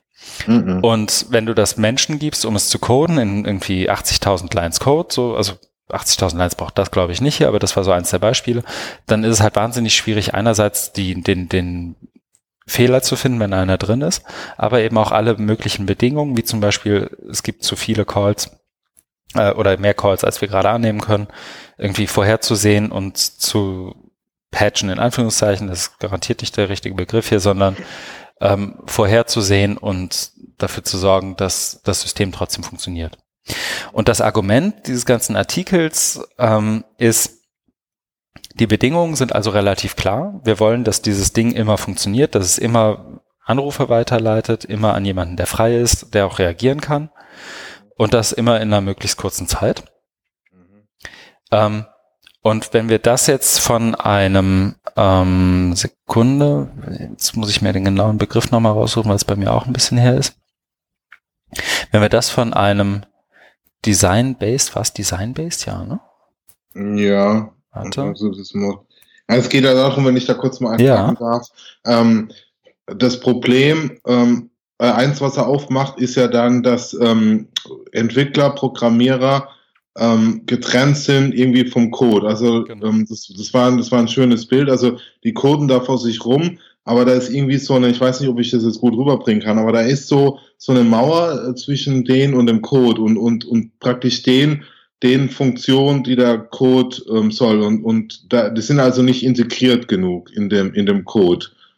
Und das andere, aber das, das kam ja am Ende dann oder gegen Ende, das ist dann ein anderes Problem, was ja da äh, herrührt, dass dieses ganze Code äh, Softwarezeug ja in den 50er Jahren entstanden ist, damals so ein bisschen Punchcards, also Lochkarten. Und dann kam ja irgendwann dieser What you see is what you get Editor. Aber Problem ist ja immer noch, dass du, also dass die Programmierer im Kopf wie ein Computer denken müssen und das praktisch simulieren, dann reinschreiben und testen. Und es gibt eben nicht dieses Unmittelbare. Ne? Da haben sie, hat er ja so beschrieben, dass du eine, also du hast einen Bildschirm geteilt, auf der linken Seite hast du deine Kommandozeile, auf der rechten Seite hast du dann instantan, also sofort unmittelbar die Veränderungen. Ne? Also so wie wenn du, wenn du jetzt irgendwie im, im Texteditor was ja. einhaust. Ne? Das siehst so du wie, auch gleich. Wie so ein Markdown-Feld oder sowas, genau. Ja, ja. Und das, und das hätte irgendwie so jetzt einer erfunden, das wäre ganz revolutionär geworden und der wäre jetzt total gehypt. Also ist mal salopp äh, zusammenzufassen. Äh, genau. Also das ist diese große historische Perspektive, ne, wo das, also einmal hast du so dieses Technische, ne, also auch mit den Ingenieuren und dass die ihrer Verantwortung und äh, Programmieren, dass die Verantwortung nicht bewusst sind, das ist, finde ich, auch sehr wichtig. Und das andere ist halt so, ähm, dass, dass das ganze Programmier- oder viele Programmiersprachen eben fehlerbehaftet sind und man das irgendwie ganz neu machen müsste. So, so war ja irgendwie, wenn ich das richtig in habe, dieser eine Typ, der dann da auch gehypt wurde und jetzt überall, also einmal so, ein, so einen Vortrag gehalten hat, der dann viral ging und ja, und dann jetzt so versucht es jetzt umzubauen, also die Architektur. Genau, und das, ähm, und die, die Abhilfe dafür soll jetzt in diesem Artikel und ich finde es einfach, weil, also wie man uns beiden wahrscheinlich anmerkt, also ich kann es eigentlich ja nur für mich sprechen, ich bin jetzt kein Coder, überraschenderweise. Ähm, ich kann so ein bisschen Markdown, HTML und so, so Kleinkram, aber ich sonst halt nichts. Aber ähm, die, die Abhilfe, die hier beschrieben wird, ist das sogenannte Model-Based Design. Jetzt habe ich es nämlich, ja, wenn du gesucht genau. hast, habe ich es also auch mal, wenn du gesprochen hast, habe ich es auch mal gesucht. Sprich, wir geben so eine Bedingung vor, wie lieber Server, leite immer deine Anrufe weiter. Und es liegt dahinter ein Programm, also kein, letztendlich ein der mathematischen Logik von Coding folgendes ähm, Konstrukt, das mhm. alle Eventualitäten schon direkt berücksichtigt und wirklich im Vergleich sehr, sehr sauberen und auch irgendwie ähm, visuell repräsentierten, wie du gerade gesagt hast, Code mhm. ausspuckt. So habe ich es verstanden. Ja. So dass diese zum Beispiel diese Höchstgrenze nie erreicht worden wäre. Und er nennt hier zum Beispiel, also ich meine, ein Server und der leitet Anrufe weiter, ist wahrscheinlich noch relativ simpel. Aber wenn du an so Themen denkst wie ähm, autonomes Fahren oder Artificial Intelligence ganz grob, dann ist das halt, wird es halt wahnsinnig komplex. Und er hat hier zum Beispiel ein Beispiel, hat hier ein Beispiel gebracht, ich glaube von Airbus. Nee, aber erstmal. Achso, nee, genau, genau. Toyota das, mit den, ähm, mit den Bremsen und. Genau, dass das, oder wenn du aufs Gaspedal drückst, dass der, dass du praktisch gar kein Gas gibst, sondern dann der Computer das reguliert. Und das haben dann irgendwie auch Leute untersucht und dann eben kam irgendwie raus, dass es in ganz, ganz wahnsinnig vielen Fällen irgendwie schief gehen kann. Und da gab es ja auch Fälle, ähm, wo, wo, wo tödliche Unfälle passiert sind. Ne? Und ähm, äh, Toyota äh, ganz viele Autos und Milliarden an äh, Entschädigung zahlen musste. Ne? Genau, und das also vielleicht in meiner ersten Karriere habe ich ja mal Autos verkauft. Ähm, ich weiß noch so, die, der eine oder andere mag sich noch dran erinnern, in der, die E-Klasse, die in Men in Black eingeführt wurde. Hier das, ne? Mhm. 2002 war das mhm. erste Auto, das ein Drive-by-Wire-System hatte, das ähm, auch die Bremsen betraf. Das heißt, du hast das mhm. Pedal gedrückt und du hattest einen mechanisch erzeugten Widerstand, aber mehr so ein, so ein, also nicht den von deinem äh, tatsächlichen Bremszylinder, sondern einfach ein, da war tatsächlich eine Feder im Fußraum. Und diese Bremssysteme, diese Drive-by-Wire-Systeme sind tatsächlich reihenweise ausgefallen bei den Autos. Und ich selber habe, glaube ich, dreimal in so einer E-Klasse gesessen mit Bremsausfall. Mhm. Und du konntest wirklich faktisch, also so ähnlich wie das Toyota-Beispiel, glaube ich, du konntest wirklich faktisch hinterher, wenn du dann deine Diagnosecomputer an das Auto angeschlossen hast, den Fehler nicht mehr rekonstruieren. Normalerweise hast du irgendwas im Fehlerspeicher drin, kannst das irgendwie analysieren, löschen, flashen, was auch immer. Das mhm. ging da nicht. Ähm, und das Toyota-Problem mit den Gaspedalen war, glaube ich, ein ähnliches. Ja. Nur eben nicht, nur eben ein Stück weit drastischer in der Auswirkung, weil bei Mercedes gab es ja zumindest noch so ein Notfallbremssystem. Das hat ungefähr so funktioniert wie irgendwie zweite Raster Handbremse oder so. Ähm, na, der, der Punkt ist, glaube ich, auch hier dann so ein bisschen, es gibt immer mehr Code da draußen und niemand hat wirklich die Zeit, ihn wirklich zu reviewen. Ne? Also genau. das, das Airbus-Beispiel, das hier noch gebracht wird, ist ja, ähm, da, da, da, da, da, wo ist es? Hier. Um, but you have systems that have 30 million, million lines of code, like an Airbus, or 100 million lines of code, like your Tesla or high-end cars. Und die sind letztendlich von Menschen geschrieben. Und in dem Moment, wo die von Menschen geschrieben sind, wird da immer irgendwie sowas drin sein wie dieser 911-Fehler. Mhm. Mhm. Und eben dahinter ein mathematisch logisch arbeitendes System zu legen, das einfach deine gegebenen Bedingungen exakt in Code umsetzt, scheint und, und irgendwie repräsentiert visuell oder wie auch immer, mhm. scheint dann aus der Sicht des Autors irgendwie die Lösung zu sein. Mhm. Und ich fand es einfach nur spannend, eben weil ich kein Coder bin und mir das nochmal viel dazu auch erklärt hat, wie, oder ich glaube, ich habe jetzt mehr davon nochmal verstanden, wie tatsächlich Coding und der ganze Quatsch funktioniert. Ja, ja, da sind Beispiele drin, die drastisch sind und dann auch mit diesem, äh, also Spaghetti-Code, also mhm. ja, dass, dass es eben nicht, nicht gereviewt wird, sondern immer wieder drauf und, und ähm, da war ja auch ein Beispiel drin, ähm, weil das jetzt mit diesem Visual Studio Microsoft, wo es dann irgendwie hieß, dass da irgendwie auch ganz viel ähm, unnütz ist einfach. Das ist irgendwie so ein System, was ganz viele nutzen und ähm, ein Großteil davon ist ähm, gar, nicht, gar nicht relevant. Also es gibt wirklich interessante Einblicke in diese ähm, Computerprogrammierungswelt, zu der wir ja nicht gehören.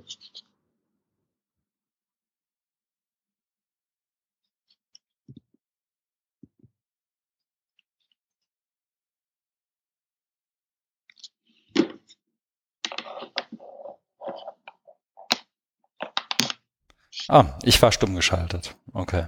Nächster Artikel. Soll ich eine Marke setzen? Äh, ja, bitte. Jawohl. So. Der nächste Artikel ist tatsächlich von dem gleichen Autor. Ja, der ist auch schon ein bisschen älter, oder? Den hatten wir doch, hat man den nicht schon mal besprechen wollen? Der 29. September. Ja, ich glaube, wir haben den hier eben beim letzten Mal geschoben. in der Liste gehabt und haben ihn dann geschoben, genau wie den letzten auch. Also ich habe den Atlantic, du hast ja so eingangs eingeführt, so dass die Atlantic-Artikel durchaus langwierig werden können. Ähm, ich habe den auch nur wirklich komplett und mit Aufmerksamkeit gelesen, weil ich im Flugzeug eingepfercht war und irgendwie nicht weg konnte. Ich dachte, du hast am Flugzeug irgendwas gearbeitet und man hat dich komisch angeguckt. Ja, das auch. Ach so, naja. Ja, langer Flug. Ja, da muss man mal schlafen oder Alkohol trinken. Ja, schlafen kann ich im Flugzeug nicht und Alkohol trinken mache ich im Flugzeug nicht. Ja. Muss ein paar Pillen einwerfen. dann bist du nicht komisch angeguckt, ne? die Cyankali-Kapsel in die Backe und dann. So, der nächste Artikel ist ähm, auch von James Somers, wie gerade eben, vom 29. September 17 im MIT Technology Review in der Rubrik Intelligent Machines und hat den Titel Is AI, also Artificial Intelligence, Riding a, a One-Trick Pony. Und ich habe gerade überlegt, ob es eine deutsche Übersetzung von One-Trick Pony gibt. Nee, ne? Ja, auf dem, auf dem, auf dem Fußball dann, ne? wahrscheinlich, äh, die immer das Gleiche machen, so Arjen Robben. ne? der, der immer von, von rechts kommt und dann äh, da in die Mitte zieht und dann mit links nach links in die Ecke. Also Ian Robben ist das typische One-Trick-Pony. Das ist der, das. Äh, womit wir einen neuen Episodentitel hätten. Ian Robben ist ein One-Trick-Pony. Ähm, genau, aber ich glaube, One-Trick-Pony erklärt sich, also vielleicht, ähm, genau, das ist das, das Pony, das nur den einen Trick kann und irgendwie bis fünf zählen kann, aber hat sonst nichts. Ja. Und ich versuch's nochmal, aber ergänze auch gerne. Was jetzt nichts gegen Pon Pon Ponys ist. Ne? Na, gegen also One-Trick-Ponys schon. Ich mag Ponys, mehr als einen Trick können. ähm, jedenfalls ähm, geht es in dem Artikel um Artificial Intelligence oder ähm, the lack thereof, also den, dass es die eben nicht gibt. Ähm, Zumindest aktuell noch nicht. Und zwar wird wirklich, wie ich finde, auch da zwar langwierig, aber anschaulich erklärt, wie neuronale Netzwerke tatsächlich funktionieren. Mm, mm. Und mit welcher Art von, von welcher Art von Mechanismus die sich bedienen. Und zwar ist das ja einfach so ein, so ein das ist ja auch so der, der ich glaube, ich habe es noch, noch nie irgendwo anders gesehen, so dieser Narrativ, wer die Daten hat, hat die Macht über die Artificial Intelligence, weil je mehr Daten, desto besser kann ich die anlernen. Ne? Also ich zeige irgendwie mein, meinem AI-Algorithmus äh, 100 Bilder von Hunden und dann kann der hinterher aus 99,8 Prozent aller Bilder mit Hunden auch den Hund raussuchen und nur manchmal nimmt er noch Chewbacca oder sonst wen. Mhm. Und das ist ja letztendlich ein, ein, Wiederhol ein Akt der Wiederholung mit immer wieder neuen Bildern, aber mit immer wieder dem gleichen Ziel, nämlich such mir den einen Hund und hinterher bist du wirklich gut darin, mir Hunde rauszusuchen. Aber wenn ich das gleiche mit einer Gurke machen möchte, dann fange ich von vorne an. Ne? Ja, dann ja. zeigt er mir eine Banane als Gurke an und so weiter, bis er eben seine 100 Millionen Bilder hat oder wie viel auch immer. Das heißt, das ist immer so ein, so ein in Schichten und in, in verschiedenen Ebenen funktionierender Mechanismus, der durch die Wiederholung besser wird. Mhm. Und das Argument des Autors ist hier relativ verkürzt wiedergegeben, dass das mit Intelligenz nichts zu tun hat. Und er bringt hier, ich glaube, sogar seine eigene Tochter, ich bin mir gar nicht sicher, Susanna, die mit zwei Jahren schon in der Lage ist, sich selber und alle Familienmitglieder und sonst irgendwelche Leute von anderen Leuten zu unterscheiden, obwohl die sich relativ ähnlich sehen, obwohl sie erst zwei Jahre alt ist und das sogar auf Bildern. Mhm. Das heißt, da legt äh, sein, sein Argument ist, glaube ich, dass Artificial Intelligence, so wie sie heute funktioniert, eigentlich vollkommen zu Unrecht Intelligence genannt wird. Und das ist ja auch ein Punkt, der jetzt irgendwie nicht total revolutionär neu ist, sondern dass es da irgendwie jenseits dieser, wie er sie nennt, Big Fat Layers, noch andere Mechanismen und Ebenen gibt, auf denen man irgendwie arbeiten kann sollte. Mhm. Ähm, Und das wird, finde ich, in dem Artikel wahnsinnig gut hergeleitet und man lernt dabei noch ein bisschen was, wenn man so einer wie ich ist zumindest, der wie gesagt nicht codet oder irgendwie auch mit, mit, wie soll ich sagen, Mathe und sonst, sonst den ganzen Themen nicht viel am Hut hat, lernt man relativ viel darüber, auf einer einführenden Ebene, wie funktioniert jetzt Artificial Intelligence genau, was unterscheidet das von Deep Learning, wenn alle von Deep Learning sprechen, was ist das tatsächlich? Ja. Ähm, das ist einfach die, wie ich auch finde, oft fehlende Begriffsdefinition von Begriffen, die dann mal ebenso in Konferenztitel gerotzt werden und dann reden auf einmal Pädagogen dazu, was das ist. Ja, ist die Campus Innovation. das war eine Steilvorlage, ne? Mhm. Ja, nee, aber die genau. hatte ich tatsächlich auch im Kopf. Ne? Also das ist, äh, ja. äh, da ist, glaube ich, heute das Programm veröffentlicht worden und es war ja vorher schon das, der Titel klar. Und Virtual, ich glaube, augmented, genau. Und ich kann echt nur hoffen, dass die Konferenz besser wird als die Titel. Tja, das wären zu wünschen. Hm. Also ich fand den Artikel, bei mir ist es schon ein bisschen länger her, dass ich ihn gelesen habe. Ich glaube auch noch nicht ganz gelesen, aber ich habe da trotzdem ein paar Sachen rausgezogen. Mhm. Also das eine, was du jetzt beschrieben hast, wie das auch für Nicht-Coder hergeleitet wird, wie das funktioniert, das fand ich interessant. Das andere war diese ähm, Zusammenhänge, also eher so auf der sozialen, machtpolitischen Ebene. Da gibt's ja diese Person, diesen, ähm, äh, wie heißt er? Diesen Geoffrey. Hm. Warte, ich habe ihn auch. Geoffrey Hinton. Und ja. der ist ja, und der hat irgendwie so ein Institut, dieses Vector Institute ähm, in Toronto und die beraten dann irgendwie Google und Uber und dieser Hinton ist dann der Vater von Deep Learning mhm. und hat dann dieses Backdrop-Ding 1986 ähm, entwickelt. Ne? Also das ist schon, schon ziemlich alt. Mhm. Das wird ja auch irgendwie so hergeleitet, ne? dass es alles schon ziemlich alt ist. Aber das fand ich, das fand ich eben interessant. Ich habe mir versucht, das mal so ein bisschen rauszu, rauszuschreiben und so einen Überblick. Ne? Also wie, also wie, wie dann so, so Machtpolitik dann auch betrieben wird, ne? mit so, mit so einem Thema. Ne? Also das, und das hängt ja auch damit zusammen, was du jetzt gesagt hast, dass dann ähm, das verschleiert wird, also auch geblackboxt, was wirklich intelligent daran ist. Und da gibt es eben einen, einen Mechanismus, wie jetzt dieses Backdrop, also wie, wie, so ein, wie so eine KI funktioniert. Und es wird dann aber ähm, unzulänglicherweise dann wohl extrapoliert für alle, also in der Annahme, dass es was anderes ist, wird es dann eben übertragen auf alle, hat man die Vorstellung, es ist was ganz Intelligentes. Eben wenn du nicht genau weißt, was es ist, ne, weil du es nicht verstehst. Ne? Und um das zu verstehen, müsste man ja wieder zurück in die Zeit gehen und sich anschauen, was der damals, die haben das ja irgendwo auch zitiert, ähm, dass es damals so ein Paper gab, wo die, wo die, wo die das erstmalig veröffentlicht haben. Da müssen wir sich ja die Mühe machen, das nochmal durchzugehen, aber dann glaube ich, das hilft dir unheimlich, dass du mal so einen Einblick bekommst, weil dann kannst du mit den heutigen Diskussionen und heutigen Argumenten oder, oder äh, Claims viel besser umgehen, wenn du weißt, Moment Leute, das ist ja immer noch was, was hier damals 1986 gemacht hat, viel mehr ist es ja nicht und so. Macht das nur schneller und mit mehr Daten. Ja, genau. Ja.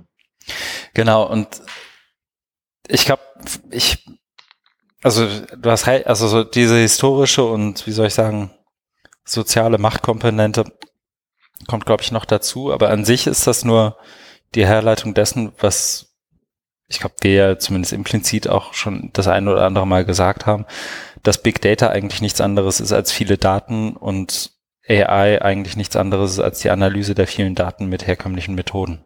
Ja, und es sagt halt ne, also über, über die Konsequenzen und über die Möglichkeit, also, ne, also mhm. damit bleibt es ja stehen und das, was du damit machst und erreichen kannst, ist ja nochmal was ganz anderes. Ne? Das steckt ja nicht mit drin. Genau, und äh, ich finde hier das, also das ist natürlich dann auch irgendwie wie soll ich sagen, sehr plakativ, aber so, to get a deep learning system to recognize a hot dog, you might have to feed it 40 million pictures of hot dogs. To get Susanna to recognize a hot dog, you show her a hot dog. ne? Und das ist einfach, und das, das sagt er in Bezug auf seinen, auf, auf Susanna, die, ich glaube, seine Tochter ist, ich muss mal, also eine Zweijährige.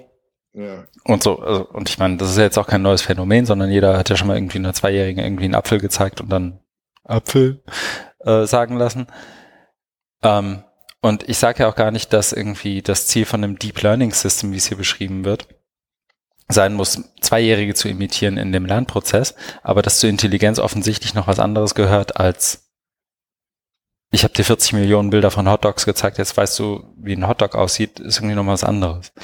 Und es ist ja dann und das ist, glaube ich, mein Punkt, in den Momenten, wo du irgendwie ein System Hotdogs suchen lässt, mhm. Mhm. einfach noch witzig. So, haha, hat eine Banane mhm. rausgesucht.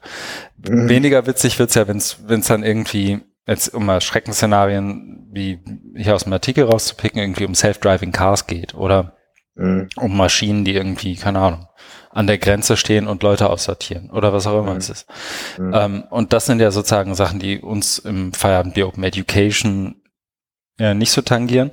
Aber AI wird ja dann auch von ganz vielen Leuten proklamiert, um irgendwie im Bildungssektor benutzt zu werden. Ja.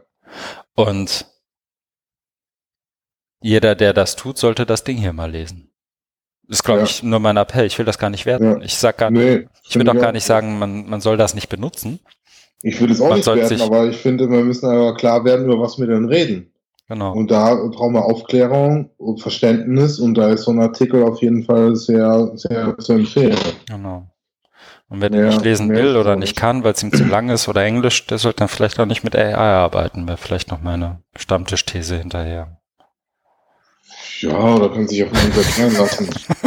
weil sich übersetzen das, lassen. Genau. Gibt da bestimmt AI-Systeme für Übersetzung. Ja, das ist dann vielleicht wieder die Coding-Frage von vorhin. Deswegen fand ich, passen die Artikel auch so gut zusammen. Mhm. Ne? Also, wenn du das dann verbindest mit, wie funktioniert den Coding heutzutage und wie soll es demnächst mal funktionieren, ähm, dann erklärt sich auch viel von dem AI-Hype. Mhm. Okay. Deswegen ist das Ding hier drin gelandet. So. Ich setze wieder eine Marke, oder? Ja. Ja falsche Zeile. Und wir sind bei 1,15. Das war dann sozusagen unsere Pflicht, oder? Ja, würde ich auch sagen, weil bei den anderen bin ich jetzt leider nicht so hm. dazugekommen, die zu lesen. Sie, die stehen schon länger drin, aber ich habe mhm. mich immer mal auf ein, zwei konzentriert, weil die ja auch länger sind und damit ich da auch mal für mich selber ein Verständnis habe. Soll nicht ich dann mal jetzt hier im Podcast zu besprechen, sondern auch es zu verstehen. Mhm. Soll ich dann zumindest mal kurz die Artikel nennen? Macht das Sinn für unsere Kür dann sozusagen, weil es ja auch da Premiere, die Artikel nennen, falls jemand nicht in die Show Notes guckt und äh, der oder diejenige kann dann entscheiden, das interessiert mich jetzt aber und das lese ich mal? Macht kann das Sinn? Machen. Ja. Ich kann es ja mal versuchen und grätsch, ja. grätsch mich ab, wenn das Blödsinn ist. Der erste Artikel aus der Kür ist, und ich schreibe jetzt hier auch dick Kür drüber. So, ist von Kathy O'Neill, die dem einen oder anderen vielleicht schon bekannt ist von aus der, dem Buch, das sie geschrieben hat, namens Weapons of Math Destruction. Ja, ja, genau. Ähm, Kathy O'Neill ist also tatsächlich eine Praktikerin aus genau diesem dem, dem Feld de, der, wie soll ich sagen, Big Data Algorithmen AI Themenwolke. Mhm. Mhm. Und der Artikel ist im Boston Review entschieden, äh, erschienen vom 25. September 17 mit dem Titel Know Thy Futurist, kenne deinen Futuristen. Mhm. Und ich fand das, der ist deswegen hier drin gelandet, das vielleicht noch so der eine Satz, warum das hier überhaupt, warum ich finde, dass das für uns wichtig ist, ähm, weil wir uns gerade im Digitalisierungsbildungs Feld irgendwie immer wieder mit Futuristen rumschlagen oder selbsternannten Thought Leaders und Innovators und, und wem auch immer. Und die werden allesamt von Cathy O'Neill in dem Artikel in vier Quadranten eingeteilt. Und ich fand das, obwohl es erstmal platt klingt, fast schon bemerkenswert trennscharf. Mhm. Ähm, in der Einordnung eben dieser Futuristen, um zu verstehen, warum behaupten die das, was die behaupten und wie behaupten die das und mit welchem Ziel behaupten die das. Das vielleicht nur dazu, oder? Ja, ich glaube, ja. das reicht, ne? Ja, ja, du musst schon kurz halten. Ja, ich äh, versuch's. Ist nicht so mein Ding. Ähm, der nächste Artikel ist aus TechCrunch von Patrick Brothers. Forget what you've been told about AdTech. Vergiss alles, was du jemals über AdTech gehört hast. Mhm.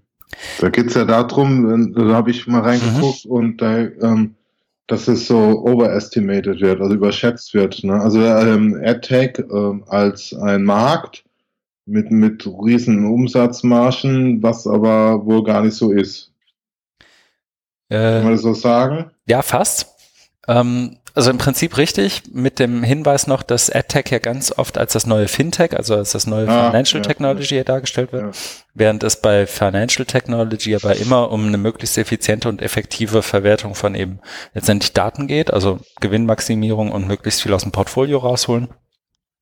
Ist es bei Education Technology so, der Autor und er beruft sich unter anderem auf Phil Hill, der ja auch in dem Bereich gerade echt viel macht und schon immer viel gemacht hat.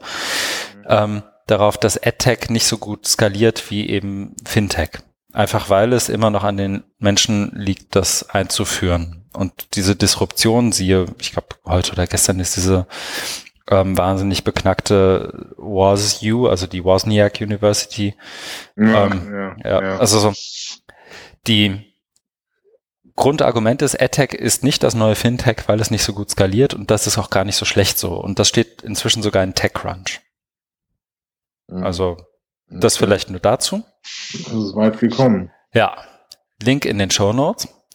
Dann habe ich noch gefunden, und das hat so einen Towards Openness-Kontext ähm, von Rob Farrow, der bei der Open Ed 17 war, ähm, und was zu Ethics und Open Education nochmal zusammengeschrieben hat. Er hat ja das Paper, A Framework for the Ethics of Open Education, darauf beruht ja auch ein Stück weit seine Provokation, die er für OER 17 gemacht hat. Und er sortiert nochmal wunderbar ein in wirklich ganz wenigen äh, Stichpunkten, was so die, die Grundlogiken sind von ähm, Philosophen von Antike bis heute, wenn es um Equality und Equity geht, wenn es um Pädagogik geht und ne, und so weiter. Mhm. Das Einzige, was ich ihm ein Stück weit, wie soll ich sagen, ankreiden würde, wenn mir das überhaupt zusteht, ist, dass das schon sehr, aber das halt sein Themengebiet und sein Fachgebiet, sehr western centric ist, ne? Also sehr, sehr westlich orientiert ist, ne? Also Aristoteles, Plato, irgendwo taucht mal Frere auf, aber da, das sind schon alles Weißbrote aus unseren Breitengraden.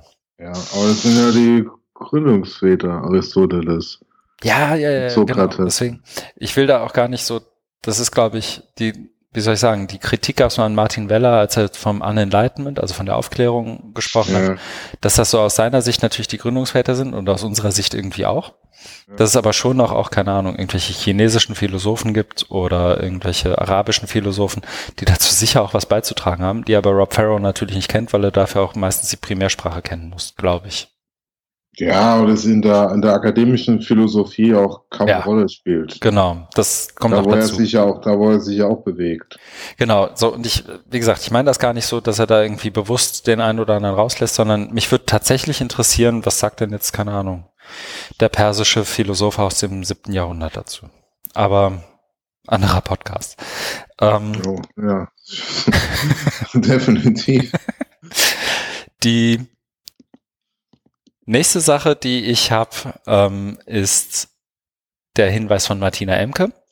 Mhm. Und der Artikel, die Artikel-Headline sagt schon wahnsinnig viel über den Artikel selber, deswegen lasse ich es da auch dabei. Und zwar ist das ein Kommentar von Stephen Downs zu einem Lifehacker-Artikel von Nick Douglas vom 14. Oktober 17 mit dem Titel You probably need a public portfolio, even if you're not a freelancer or a creative. Du brauchst mit hoher Wahrscheinlichkeit ein öffentlich einsehbares Portfolio deiner Arbeit, selbst wenn du nicht irgendwie Grafik-Freelancer in Berlin bist.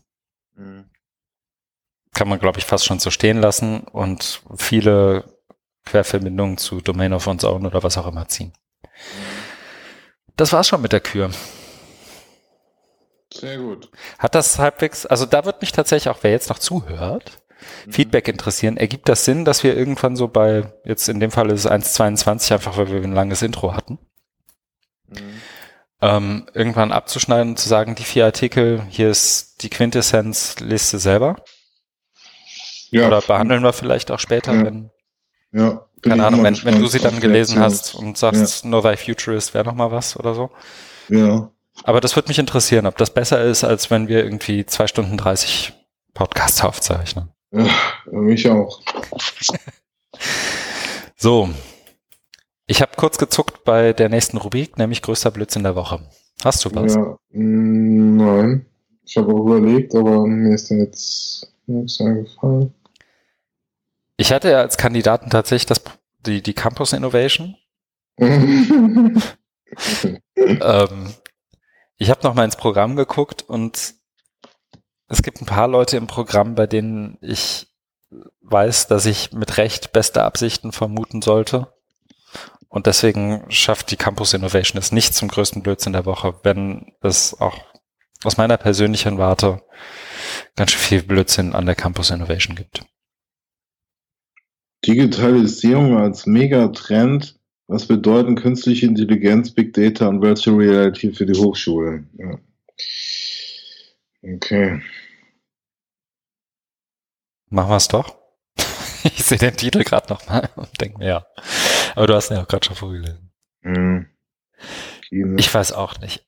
ich glaube, ich glaube, mein, mein Kritikpunkt an der Campus Innovation, und vielleicht schafft sie es deswegen vielleicht doch, ist der, dass, also es sind zwei Sachen. Das eine ist, hier werden Themen genommen wie künstliche Intelligenz, Big Data und Virtual Reality. Und die werden hinterher von, wenn ich das richtig verstehe und gesehen habe, ähm,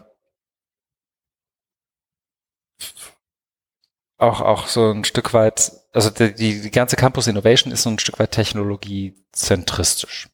Mhm. So, das lässt sich, glaube ich, aus dem Titel schon ableiten, da muss man auch nicht ins Programm für gucken. Das ist das eine.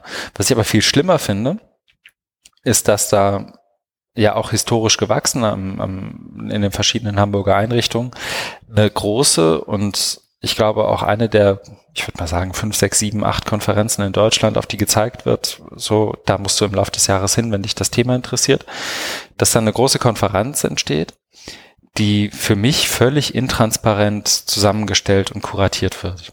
Ja. Das wäre inzwischen mein, mein Anspruch, dass ich nach einer Keynote, nach einem Vortrag, nach einem Workshop die Chance habe, Fragen zu stellen, dass es ein anderes Beteiligungsformat gibt, dass es ähm, auch ein Open Call for Papers gibt. Das muss nicht Hauptbestandteil sein, aber das kann dann meinetwegen ein Track sein von so einer Konferenz, dass es eine Art und Weise gibt, wie man sich virtuell irgendwie an der Konferenz auch im Vorfeld schon beteiligen kann, dass eben, keine Ahnung, Querulanten wie du und ich eine Möglichkeit haben, ja. irgendwie ein Ventil da zu suchen. Mhm. Und zu bekommen. Und zu bekommen. Und ich glaube, das auch, das auch nicht vollkommen zu Unrecht eingefordert, weil wir reden da in großen Teilen, wenn ich das richtig überblicke, zwar um viel Veranstaltungspartner und Sponsoren, aber Förderer ist immer noch die Behörde für Wissenschaft, Förder, Forschung und Gleichstellung und Katharina Fegebank als Bildungssenatorin liefert da das Grußwort. Hm. Tja, das ist nicht so viel mit Gleichstellung oder Gleichberechtigung. Genau, und das ist, glaube ich, mein Hauptkritikpunkt. Ich war letztes Jahr da und ich werde dieses Jahr nicht hingehen, einfach weil man der Konferenz angemerkt hat, dass es von der Organisationsweise und in, auf vielen Ebenen auch inhaltlich einfach eine Konferenz aus den 90ern ist. Mhm. LearnTech. Ja, genau. Die LearnTech wäre auch noch ganz oben in meiner Liste. Da war ich allerdings noch nie, mhm. deswegen halte ich mich da zurück. Okay. Ich mache ja, mal Campus Innovation nicht, in Klammern dahin. Ich werde auch nicht hingehen, weil ich parallel ähm, eingeladen bin bei der Flensburg Winter School in Flensburg. Cool. Ja, das ist irgendwie angenehmer. also, ja. also. So, dann Schön, haben wir das. Dann ähm, das. Bleibt noch, was wir tun werden. Oh. Oh, ja. Ja. Ich habe es ich hab's auch gerade gesehen. Ich muss jetzt auch überlegen, was ich tun werde. Ich gucke mal in den Kalender. Ah, ich lasse mich impfen, denn es geht im Januar nach Südafrika in Urlaub. Ich was? Südafrika? Ja, ich habe ich nicht erzählt, ne? Ich bin im Januar zwei Wochen. Ich habe ja keinen Sommerurlaub gemacht in dem Sinne und habe das auf den Winter verschoben. Und bin in Südafrika die ersten zwei Januarwochen. Cool, ne? Ja, hm. schön. Also Impfung und das habe ich für Indien auch mal gemacht. Je nachdem, wann wir das nächste Mal aufzeichnen, bin ich wieder bei einem Altona Heimspiel und hole mir die nächste Heimniederlage ab. Mm. Ich werde auch, wenn das gut läuft, zu einer einem möglichen Masterprogramm wieder was sagen können an der Leuphana zum Thema, wie sagt man denn? Digital Lehren, Lernen, Education Technology. Ich habe es tatsächlich in meinem Kalender steht. Gruß an, Gruß an Guido Brombach und Felix Schaumburg. Masterbildung Zukunft Technik. Mhm. Aber das habe ich noch nicht so etablieren können. Mhm. Ja, das mache ich. Und du? Äh, bei mir steht für, also was ich ja schon vorhin angekündigt habe, für den übernächsten Freitag da dieses Kolloquium an der Uni Hamburg an. Mhm.